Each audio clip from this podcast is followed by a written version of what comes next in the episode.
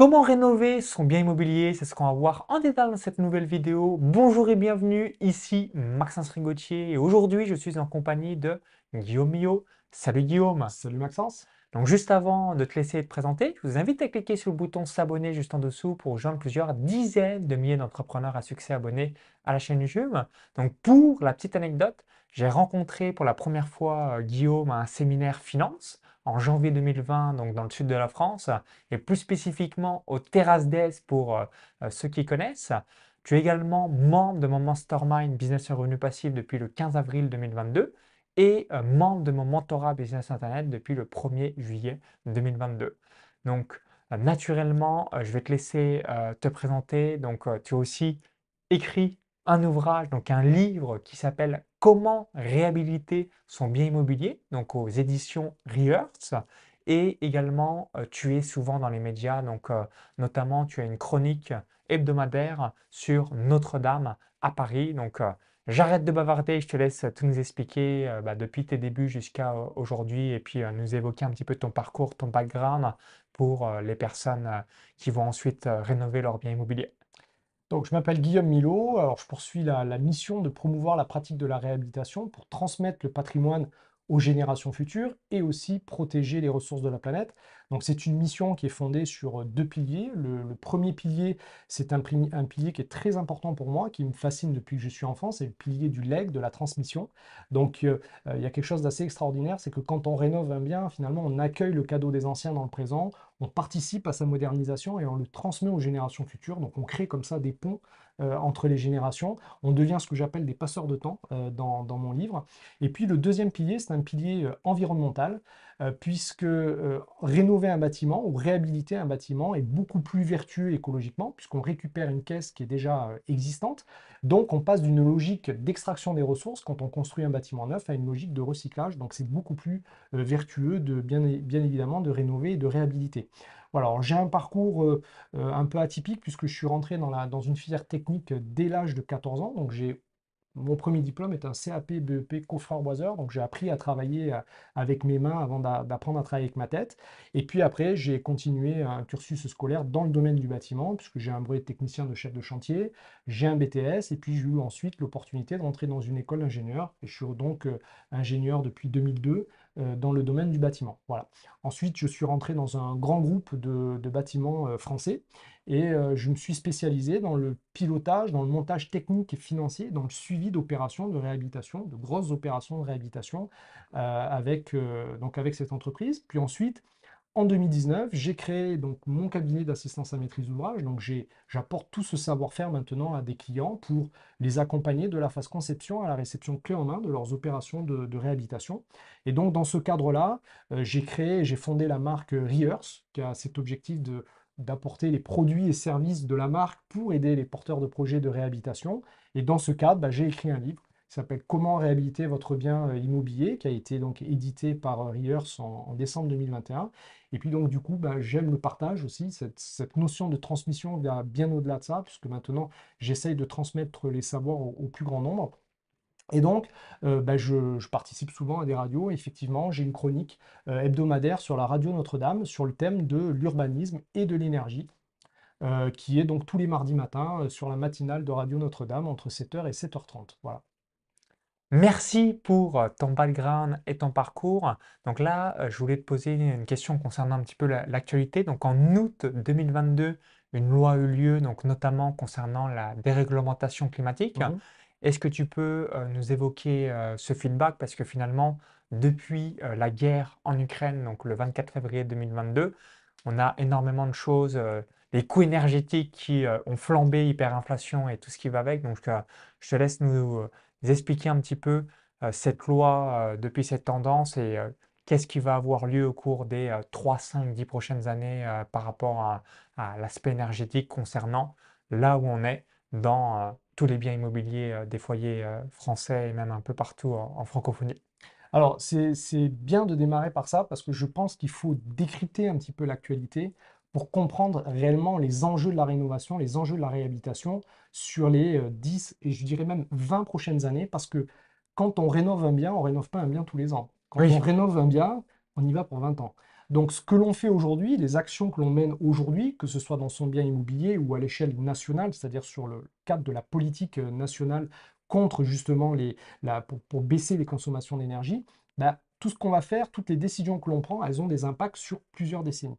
Donc il y a d'abord euh, un enjeu qui dirait un contexte euh, français, sur le territoire français. Il faut savoir qu'aujourd'hui, en France, c'est 36 millions de logements. Euh, donc voilà, 36 millions de logements. on est à peu près 65 millions de personnes. et on renouvelle chaque année, on construit 400 000 logements neufs. Donc en gros, le taux de remplacement, le taux de renouvellement du parc immobilier, c'est à peu près 1%.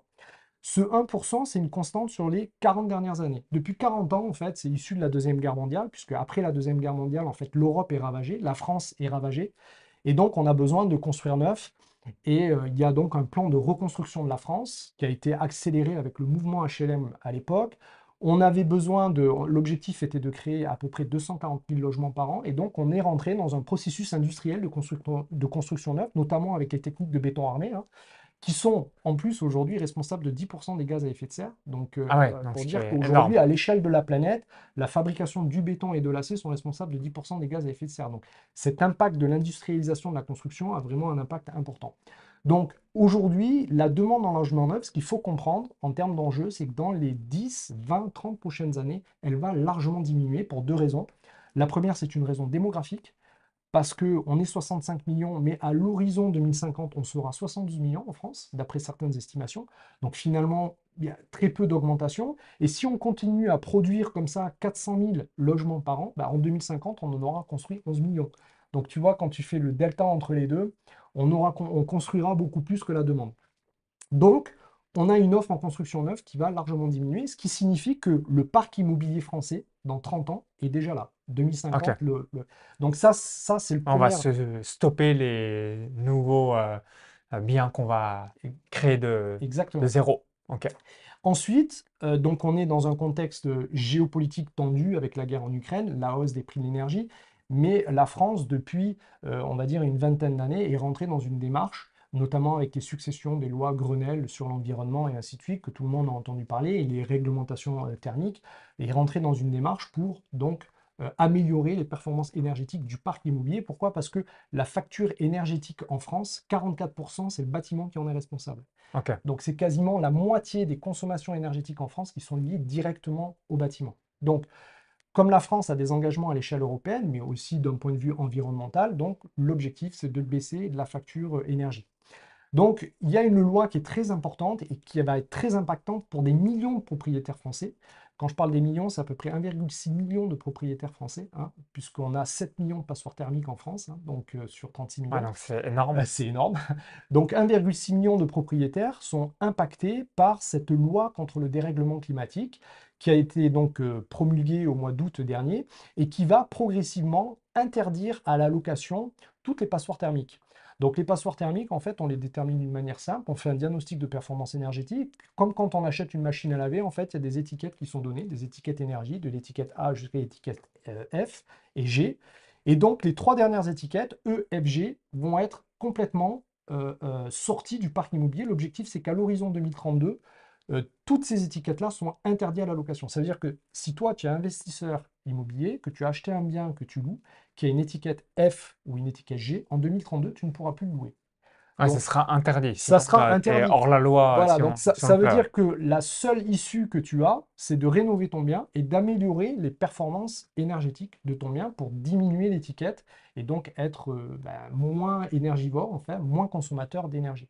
Donc voilà, il y a tout ce contexte qui fait que dans les 20 prochaines années, l'enjeu, l'enjeu sur le parc immobilier, c'est la rénovation énergétique d'une part, mais plus largement la, rénovation du bien, parce que quand on rénove de manière énergétique, il y a, effectivement, il y a les systèmes de chauffage, il y a le système d'alimentation électrique, il y, a, il y a les vitrages et l'isolation et tout ça, mais quand on rénove, on ne fait pas que de la rénovation énergétique, on fait aussi une rénovation pour apporter de la valeur dans le bien, voilà, pour qu'il prenne de la valeur. Merci pour euh, ce feedback. Donc, euh, il est fort probable que vous avez certainement un membre de votre famille, de votre réseau euh, qui est concerné par rapport à cette nouvelle loi qui a été promulguée en août 2022. Alors, première question que je voulais te poser, tout simplement, quelles sont les bonnes pratiques lorsqu'on réalise des travaux? Est-ce qu'il y a des étapes spécifiques à prendre en compte? Et ensuite, est-ce que tu as des chiffres à nous donner? De manière générale si on a un bien immobilier à 100 000 euros pour faire une rénovation, soit qui sont dans les normes énergétiques ou soit qui valorisent le bien, c'est 20% du montant du bien. si tu as aussi des fourchettes de manière générale, comme ça, ça permet aussi les gens de se projeter sur un budget pour réaliser des travaux ou encore tout simplement une rénovation intégrale pour vraiment valoriser le bien comme si c'était tout neuf? Alors, la première des choses, c'est un petit peu quand, quand on va chez le médecin, quand on est malade, on va voir un médecin et le médecin établit un diagnostic. exactement. donc, en fait, on ne fait pas ou très peu d'automédication. Donc, on va voir un médecin, il fait un diagnostic. Ben là, c'est un petit peu la même chose. Quand on a un bien immobilier, la première chose qu'il faut faire, c'est d'établir un diagnostic euh, qui est encore plus important parce qu'aujourd'hui, bah, finalement, quand on veut faire une rénovation énergétique, par où on commence, qu'est-ce qu'on fait, quelle épaisseur d'isolant, comment change mes fenêtres, ainsi de suite. Donc, c'est des, questions qui sont extrêmement techniques. Et comme beaucoup de propriétaires euh, français, euh, bah, sur les 1,6 million, il y a finalement assez peu, majoritairement, de gens qui sont des vrais professionnels du, du bâtiment en tout cas qui ont des réponses et des clés. Et je dirais même que les professionnels du bâtiment font appel à des bureaux d'études euh, extérieurs pour pouvoir vraiment optimiser son bien. Donc la première des choses, c'est de faire euh, un diagnostic de performance énergétique. Et là, il faut de suite pas tomber dans le piège. Le piège, c'est que le 22 septembre dernier, en 2022, l'UFC Que Choisir a sorti une enquête et a révélé que les diagnostics de performance énergétique, ce sur quoi en fait s'appuie l'État pour mener sa politique d'interdiction de location, donc euh, ben, ne sont pas fiables. C'est-à-dire que en prenant plusieurs diagnostiqueurs sur un même bien immobilier, bah, il n'y en a aucun qui arrive à mettre une même étiquette énergétique. Alors ça, c'est ça va être un gros problème si c'est pas résolu. ennuyant parce que il y a des dans, l'enquête, hein, quand on lit l'enquête, bah, il y a par exemple un bien, un coup il a une étiquette F, un coup il a une étiquette B, donc euh, un coup il est très très bon et un coup il est très très mauvais.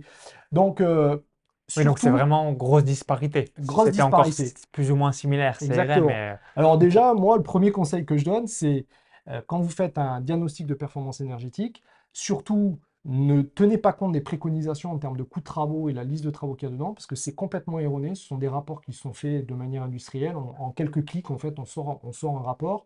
Les diagnostiqueurs, la plupart du temps, n'ont pas les cursus, n'ont pas la formation. La formation pour être diagnostiqueur dure trois jours. Euh, donc, euh, je comprends, c'est un long cursus. C'est un long cursus quand même qu'il faut. donc, finalement, la plupart des diagnostiqueurs n'ont pas des compétences approfondies dans ce domaine-là. Donc, la première des choses, bon, on est obligé de faire le DPE, donc il faut le faire, mais il ne faut pas en tenir compte. Donc, une des premières euh, étapes euh, derrière, bah, c'est de faire ce que j'appelle moi un, un audit énergétique. Un audit énergétique. Et là, on fait appel à un bureau d'études thermiques, donc avec un vrai thermicien, un ingénieur thermicien qui vient et qui fait donc un audit de votre bien. Et lui, euh, dans son audit, il va vous donner la liste des travaux, le coût des travaux prévisionnels et surtout les aides fiscales du moment. Donc ça va vous permettre d'avoir déjà un état des lieux. Alors, il faut savoir que pour un logement, un audit, ça va coûter à peu près 1200 euros, donc c'est un investissement, mais par contre, euh, c'est un vrai professionnel de la thermique qui vient, et donc il va vous optimiser les épaisseurs d'isolant, le type de fenêtre, et ainsi de suite, donc il va vous donner une liste de travaux vraiment optimisée, et il y a des fois des, petites choses que l'on peut changer dans son compteur électrique pour améliorer les consommations et diminuer les, les consommations. Voilà. Donc ça, c'est la première étape. Pour moi, la première étape, c'est le diagnostic. Et puis la deuxième étape, c'est de définir une vision précise de ce que l'on veut. C'est-à-dire, est-ce que le bien, c'est une résidence principale dans laquelle j'y vis en famille ou est-ce que c'est un bien que je veux réhabiliter, donc minimiser le coût des travaux en termes de confort pour optimiser le maximum le, cash flow.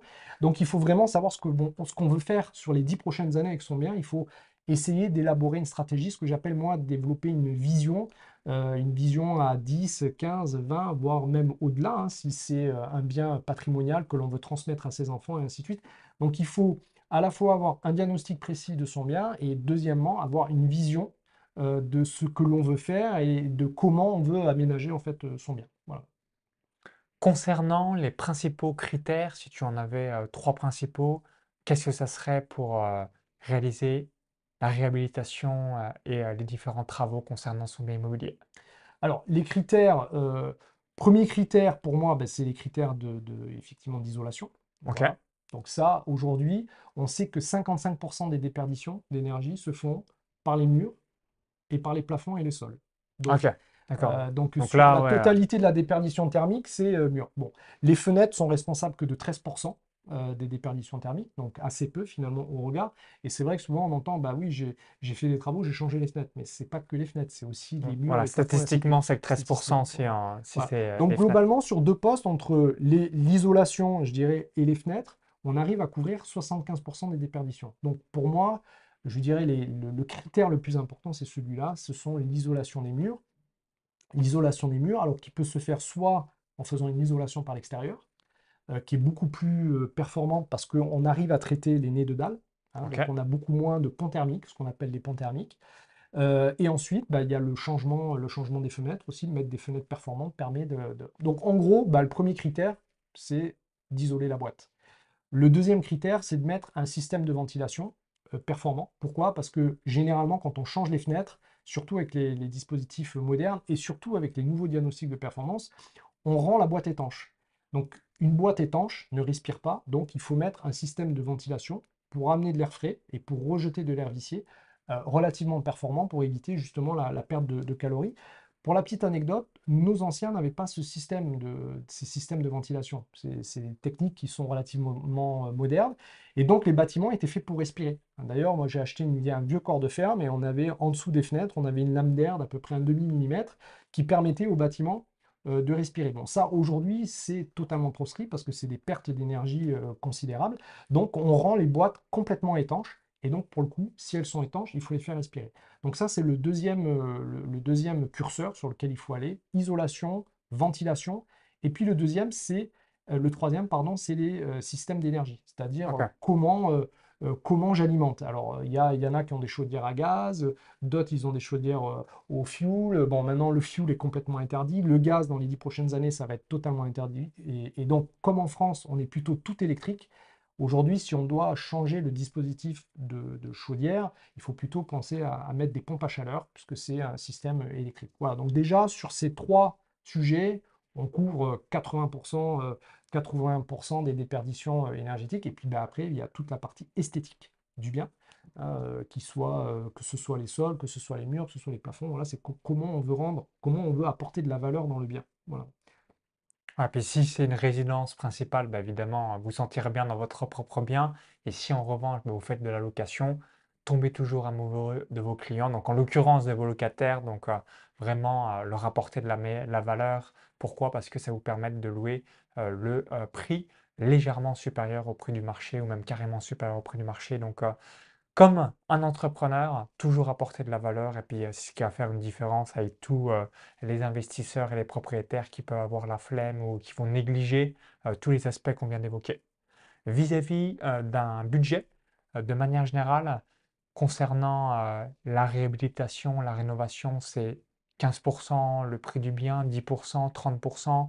Euh, quelle est la tendance par rapport à tous les clients que tu accompagnes et puis euh, euh, tout ce que tu as pu voir au cours de tes années d'expérience? Alors, moi, bon, j'ai du mal à, donner parce que c'est vrai qu'il y en a qui disent non, mais c'est pas vrai, moi j'ai un cas par... Il y a toujours des cas particuliers dans, dans le bâtiment, mais ce qu'il faut, c'est arriver à estimer une masse de travaux assez rapidement. C'est-à-dire que par exemple, si on est investisseur dans l'immobilier, qu'on rentre dans un bien et qu'on se dit euh, il faut qu'on arrive instantanément à sentir combien ça pourrait représenter en termes de, coûts travaux en fait, en plus de l'achat du bien. Et ça permet d'être beaucoup plus réactif euh, donc dans la, dans la négociation. Alors moi, c'est très simple, j'ai deux ratios. Euh, Le premier ratio, c'est que si je rentre dans le bien et que j'ai pas à toucher aux façades, j'ai pas à toucher aux fenêtres, j'ai pas à toucher à l'isolation, c'est-à-dire que le bien, il est correct. Par contre, à l'intérieur, c'est moche, c'est un peu vieillot, donc il faut refaire des travaux, il faut refaire un peu des sols, il faut refaire un peu des peintures. Le rafraîchissement, ce que j'appelle moi le, le rafraîchissement, changer un peu le mobilier, les cuisines et tout ça, je prends à peu près 500 euros le mètre carré. Ok, 500 d'accord. euros le mètre carré habitable, ça me donne une bonne fourchette euh, du euh, tarif. C'est un petit peu gêné en ce moment parce qu'avec les coûts avec l'inflation, donc les coûts de construction qui augmentent énormément et des fois de 100% sur certains, certains postes, hein, euh, par exemple dans la serrurerie, tous les, les ouvrages de serrurerie, la galvanisation, hein, c'est la, la protection de- du métal, a pris plus de 100%. Ah ouais, donc x2 euh, sur les x2. prix. Ok. x2 sur les prix en deux ans. Et d'ailleurs, euh, j'ai un feedback à faire à, à ce niveau-là. Donc, petite parenthèse, sur un coût de construction, euh, sur un, un bâtiment neuf, J'ai un programme qui a démarré, euh, qui devait démarrer en 2020, qui a pris deux ans de, retard. Euh, en deux ans, euh, j'avais un coût de 5,7 millions pour le gros œuvre. Aujourd'hui, on est à 6,9 millions. On a pris 1,2 million, c'est-à-dire 20%. Ouais. 20% sur le coût de construction. Et là, et ça a été démarré ou toujours pas Et là, c'est démarré, sauf que on se pose la question parce qu'on ne peut pas répercuter ce coût-là sur les gens qui achètent euh, les biens. Donc on est un petit peu dans une, un point de convergence. il n'y a plus de marge du coup malheureusement. Euh, ça devient catastrophique. Donc pour dire que voilà, ce ratio-là que j'ai, c'est un ratio que j'applique depuis une dizaine d'années maintenant. Euh, c'est le fruit d'expérience, mais ça ne tient pas compte effectivement de l'inflation, mais ça donne quand même une bonne, fourchette. Après, si vous devez refaire de la façade, si vous devez refaire des travaux d'isolation et tout ça, où là vraiment c'est des gros travaux lourds, il bah, faut faire x2. Voilà, c'est à peu près 1000 euros, il faut compter à peu près 1000 euros le mètre carré. Et avec ça, déjà, ça vous donne une, bonne fourchette. Après, oui, effectivement, au niveau des coûts travaux, bah, le curseur, en fait, il est placé euh, aussi en fonction des prestations que l'on met à l'intérieur de son bien. Parce que euh, des fois, on me dit, ouais, ton ratio est biaisé ou il n'est pas bon, mais effectivement, si on met des prestations extrêmement luxueuses dans son bien, bah, l'addition peut monter très rapidement. Euh, l'exemple d'une salle de bain, par exemple, le mobilier d'une salle de bain, c'est quelque chose qui pèse énormément dans la balance quand on fait une belle, une belle baignoire, un, beau meuble vasque et ainsi de suite. Bah, en fonction du matériel que l'on met ou de la robinetterie que l'on met, des marques que l'on choisit, bah, on peut très bien faire une salle de bain pour 5 000 euros, mais on peut aussi la faire pour 15, 20, 30 000 euros. Enfin, tout, est possible. Même des milliardaires qui mettent de la robinetterie en or, et donc là, euh, l'addition peut monter, euh, le robinet fait 50 000 euros. Quoi. Voilà. Ah, complètement. Donc, euh, tout dépend de curseur, mais simplement, les ratios que je donne, c'est pour avoir une fourchette de prix, se dire, mais quand je fais la visite d'un bien, surtout quand je suis investisseur dans l'immobilier, que je rentre dans un bien, rapidement, se dire bah, combien ça peut coûter, bah, j'ai 100 mètres carrés, bah, ça va me coûter 50 000 euros. Quoi. Euh, voilà, en gros, c'est ça, j'ai 50 000 euros de travaux. Ou si j'ai des façades à refaire, euh, si j'ai des l'isolation à refaire, si j'ai des fenêtres à refaire, bah, là, 1000 euros x 100, bah, ça fait 100 000 euros de, 100 000 euros de travaux. C'est pour donner des, des fourchettes. Alors maintenant, j'aimerais que l'on revienne sur les trois principales erreurs que tu as pu constater lors de la réalisation des travaux. Parce que je sais que beaucoup de gens se disent waouh, euh, si on n'est pas euh, dans le domaine, on va évidemment euh, commettre des erreurs. Donc je te laisse nous évoquer le top 3 que tu vois. le top 3, c'est de mal définir, et c'est pour ça que je parlais tout à l'heure de, vision, c'est de mal définir ce que l'on veut. C'est-à-dire, en fait, on y va un petit peu la fleur au fusil. on n'a pas fait nos diagnostics, on n'a pas défini exactement ce qu'on voulait faire dans le bien.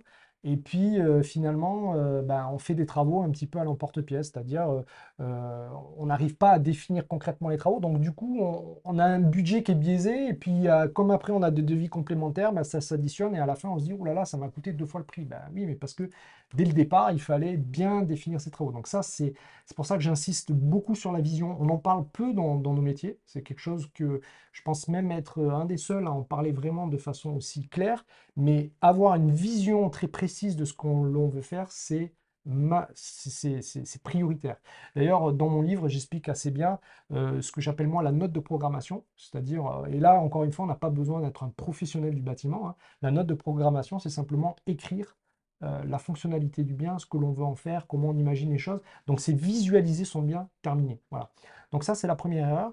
La deuxième erreur, souvent, que je rencontre, c'est bah, la personne n'étant pas du métier, elle ne s'intéresse pas à la technique. Et donc là, on délègue complètement euh, le travail soit à l'architecte ou soit aux artisans et on fait totalement confiance. Et on signe des devis sans forcément trop rentrer dans le détail, sans regarder euh, le détail. Et donc, euh, on se retrouve à la fin où souvent l'artisan vient, oui, non, mais ça, c'est pas prévu, donc boum, c'est un devis complémentaire, et ainsi de suite. Donc, on, fait un peu trop confiance à ces prestataires. Ça ne veut pas dire qu'il n'y a que des arnaqueurs ou que des gens malveillants ça veut dire aussi que la personne qui mandate les travaux rentre finalement dans un confort, elle ne veut pas s'impliquer parce qu'elle ne connaît pas, parce qu'elle manque confiance, elle a peur de discuter avec les professionnels, et donc à la fin, euh, ça peut, ça peut faire très très mal, y compris sur le délai, euh, le délai des travaux. Et puis une des troisièmes, euh, troisième erreurs majeures, on a parlé de la vision, on a parlé du budget justement, avec ces fameux devis sur lesquels on, fait confiance totalement à nos prestataires, mais après il y a le problème du délai. alors là, c'est dans beaucoup de cas, euh, on a des gens qui vendent une résidence principale, qui rentrent dans une nouvelle résidence principale, et entre les deux, ils doivent faire des travaux. Bon. Euh, et comme on a des dates à, entre, à respecter, bah, quand on prend un mois ou deux mois de retard, ça fait mal. Et j'ai l'exemple en plus de mon frère en ce moment. Mon frère fait des travaux. Il vient de vendre un appartement. Il est en train de faire des travaux. euh, il a tout cassé dedans. Il doit rentrer à la fin du mois. Il n'y arrivera pas. Donc, euh, il va être obligé de déménager chez ma mère euh, le temps de pouvoir finir les travaux parce que bah, du coup, il ne s'est pas rendu compte de, de- de la, de la globalité des travaux qu'il avait, euh, à réaliser. Donc, la troisième erreur, c'est de ne pas faire un planning, c'est-à-dire de définir les délais avec Mm. les différents artisans. Souvent, on prend plusieurs artisans, que ce soit un maçon, que ce soit un électricien, un plombier, ainsi de suite. Il faut les mettre au coin d'une table et dire, ben voilà, combien de temps il faut pour faire telle et telle tâche, et ainsi de suite, et rentrer vraiment dans le détail pour avoir une vision globale de, des travaux que l'on a réalisés. Donc, avec ces trois erreurs que je viens d'indiquer, on a une vision, on maîtrise nos devis si on rentre dans le détail avec ces entrepreneurs, et on maîtrise nos délais si on fait, un- on fait l'exercice de faire le planning avec les entreprises. Merci Guillaume. Donc pour finir sur une dernière question concernant euh, donc euh, l'immobilier de manière générale, là, on a une grande difficulté à trouver les bons artisans et euh, comme tu l'as évoqué avec l'exemple euh, euh, de ton frère et euh, ça vous est tous arrivé, donc le respect des délais et le respect du budget. Donc euh, moi-même ayant fait de l'immobilier euh, en Estonie, bah, à chaque fois on me dit un budget et ça dépasse, on me dit un délai, euh, ça dépasse également et euh, la difficulté pour un investisseur, c'est d'avoir les bons artisans. Euh, quels conseils tu pourrais donner euh, par rapport à ces trois aspects? Trouver les bons artisans, respecter les délais, respecter le budget. euh, je te laisse euh, tout nous dire. Alors, étant, dans un, étant un professionnel du bâtiment, je pense que la, la, plus grosse difficulté, même un professionnel du bâtiment, c'est de trouver des entreprises, de trouver des artisans fiables, de créer des partenariats sur, euh, sur la durée. Alors ça, c'est quelque chose, euh, euh, c'est récurrent. Enfin, moi, ça fait 20 ans que je, fais du chantier et depuis 20 ans, bah, je suis toujours à la recherche permanente d'entreprises, d'artisans et ainsi de suite. Donc, le, le- il faut, il faut vraiment en fait définir un certain nombre de critères. Alors, il y a un certain nombre d'astuces, moi, que j'ai développées avec, avec l'expérience pour trouver des entreprises.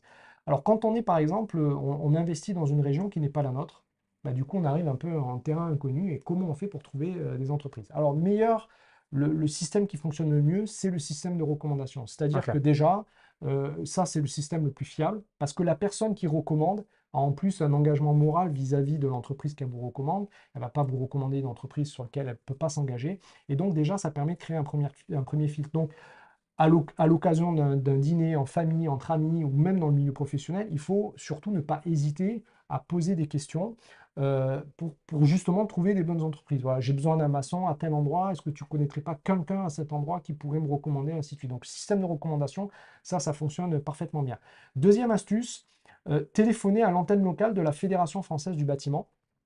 Alors, il faut savoir que c'est une fédération qui a été, la, Fédération française du bâtiment a été créée en 1904. Elle regroupe 50 000 entreprises, dont 35 000 artisans. Et une des, missions de la fédération, c'est de faire fonctionner la solidarité avec les entrepreneurs. Donc, si vous téléphonez à l'antenne locale de la fédération, ils vous donneront une liste d'entreprises euh, par euh, corps de métier, hein. Ben, une liste de- d'entreprises de, gros œuvres, une liste d'entreprises de, de plomberie, d'électricité, de plaquistes, et ainsi de suite. Et donc, vous repartirez comme ça avec des noms. Sachant que les entreprises qui adhèrent à la Fédération française du bâtiment, en y adhérant, elles, s'y adhèrent parce qu'elles veulent aussi s'engager dans le métier et elles veulent aussi avoir un peu plus de lisibilité. Donc, on a aussi ce gage-là qui nous permet. Euh, voilà. Ensuite, ben, une fois qu'on a euh, ça, la dernière astuce pour trouver des entreprises, ben, c'est de se promener dans la localité où on doit faire des travaux. Euh, par exemple, si on a un bien à rénover, ben, on se promène dans le quartier et dès qu'il y a un chantier, dès qu'on voit des artisans qui sont, on prend les références, on prend les noms et on les appelle parce que ben, les gens travaillent dans le coin. Donc c'est une façon aussi de trouver euh, des artisans. Et si on a en plus la possibilité d'avoir le contact du propriétaire qui emploie les artisans, on peut avoir un avis et un feedback aussi avant de s'engager avec, euh, avec une entreprise. Donc ça, c'est les astuces pour les trouver. Et après, il faut les désigner. C'est-à-dire Ok. qu'une fois qu'on les a trouvés, on va demander des devis, mais il y a un certain nombre de critères. Alors, le premier critère, qui est le- probablement le plus important, c'est de s'assurer que l'entreprise existe juridiquement. Donc, demander un extrait cabis, demander des attestations d'assurance euh, pour le responsabilité civile, mais aussi pour la décennale, puisque il il y a un certain nombre de travaux. Par exemple, quand on fait des travaux structurels, on modifie un mur, on crée une ouverture. À partir du moment où on fait des travaux structurels, il faut que l'entrepreneur soit assuré pour la décennale. Voilà. Donc ça, c'est ça, c'est le premier point. Donc, existence de l'entité juridique. Et puis après, moi, j'ai des trucs et astuces en disant, par exemple, le chiffre d'affaires d'une entreprise. Euh, aujourd'hui, si vous avez 50 euh, 000 euros de travaux à faire en 4 mois, euh, si vous prenez une entreprise qui fait 50 000 euros de chiffre d'affaires sur l'année, bah, vous savez qu'elle est trop petite. Donc, j'ai une règle, la règle de 10, que j'appelle de 10. Quand j'ai 50 000 euros de travaux à faire, bah, je prends une entreprise qui fait minimum 10 fois ce montant-là en termes de chiffre d'affaires. Donc, il faut qu'elle fasse 500 000 euros de chiffre d'affaires dans l'année ça permet d'avoir la garantie que, bon, parce qu'une entreprise peut faire en moyenne entre une dizaine, une quinzaine de chantiers euh, dans l'année, en fait, ça dépend, euh, ça dépend la taille. Et donc, euh, avec l'expérience, je me suis aperçu que le bon curseur, c'était celui-là. Si j'ai 50 000 euros de travaux à faire, ben, je, vais choisir automatiquement une entreprise qui fait 500 000 euros ou plus, mais jamais en dessous. Voilà, toujours rajouter un zéro finalement au montant des travaux pour la fiabilité Exactement. de l'entreprise. Après, il y a un autre critère qui est très important, c'est la durée d'existence de l'entreprise. Donc là, moi, j'applique la, règle des 10 000 heures. la règle des 10 000 heures dit que si tu passes plus de 10 000 heures à exercer ton métier ou à exercer une fonction, tu atteins le niveau de maîtrise. Donc moi, j'ai fait un calcul simple. Je pars sur une base de 35 heures par semaine, sur 45 semaines par an. Eh ben, il faudrait que l'entreprise ait minimum 6 ans d'existence pour avoir ces 10 000 heures de pratique de son métier. Donc moi, j'essaye toujours de prendre des entreprises qui ont 5 ans et plus d'existence, euh, avec un chiffre d'affaires qui fait 10 fois le montant de mes travaux. Donc c'est des petits trucs simples, mais qui permettent quand même de... de s'assurer, euh, d'éviter les, mauvaises surprises, euh, comme on connaît tous. Voilà. Merci Guillaume par rapport à tes conseils et ton feedback. Donc si vous avez apprécié la vidéo, cliquez ce petit bouton là et partagez-la à tous vos amis investisseurs, à toutes les personnes que vous avez dans votre réseau bah, qui ont besoin de rénover leurs biens immobiliers. Euh, je sais que tu as concocté un cadeau. C'est aussi qu'il y a des personnes qui se disent bah, je souhaite aller plus loin et qu'est-ce que tu peux nous proposer, Guillaume, par rapport à ça? Donc, dis-nous tout. tu as préparé un cadeau de bienvenue pour les personnes qui souhaitent aller plus loin. Je te laisse tout nous évoquer. Bah, le cadeau de bienvenue, c'est tout simplement comme la difficulté majeure, c'est de trouver des artisans. donc, j'ai créé un, guide pratique qui donc sera téléchargeable gratuitement. Un guide pratique pour, avec 10 astuces pour trouver des artisans fiables donc avec tous les critères que je vous ai évoqués et un peu plus que ce que je vous ai évoqué, puisque je rentre un, petit peu plus dans le détail. Et surtout, en bonus, en téléchargeant le guide pratique, on a un fichier Excel euh, qui permet de faire le comparatif des entreprises avec un certain nombre de critères. Et donc, ça nous permet à la fin de faire une synthèse un petit peu de tous les devis que l'on a eus, de toutes les entreprises qu'on a vues, et d'avoir un document récapitulatif qui nous permet de passer à... En fait, c'est une aide à la décision qui nous permet de choisir le bon artisan. Voilà. Et c'est un document que j'utilise, euh, bah, que j'ai amélioré depuis une vingtaine d'années, que j'utilise et que je délivre gratuitement avec le, avec guide. Voilà. Merci Guillaume donc, pour le télécharger. Lien dans la vidéo YouTube, le i comme info en haut à droite de la vidéo ou encore tout dans la description juste en dessous. Vous cliquez sur le lien, ça va vous rediriger vers une page. Il suffit juste de laisser votre prénom et votre adresse mail et comme ça vous allez le recevoir directement dans votre boîte mail et puis euh, en lisant euh, tous les conseils euh, qu'a évoqué Guillaume, bah, ça vous permettra de faire des travaux à la perfection et d'éviter les mésaventures. Donc merci à toi une nouvelle fois bonne rénovation euh, de votre bien immobilier et bonne mise en place des travaux pour la suite.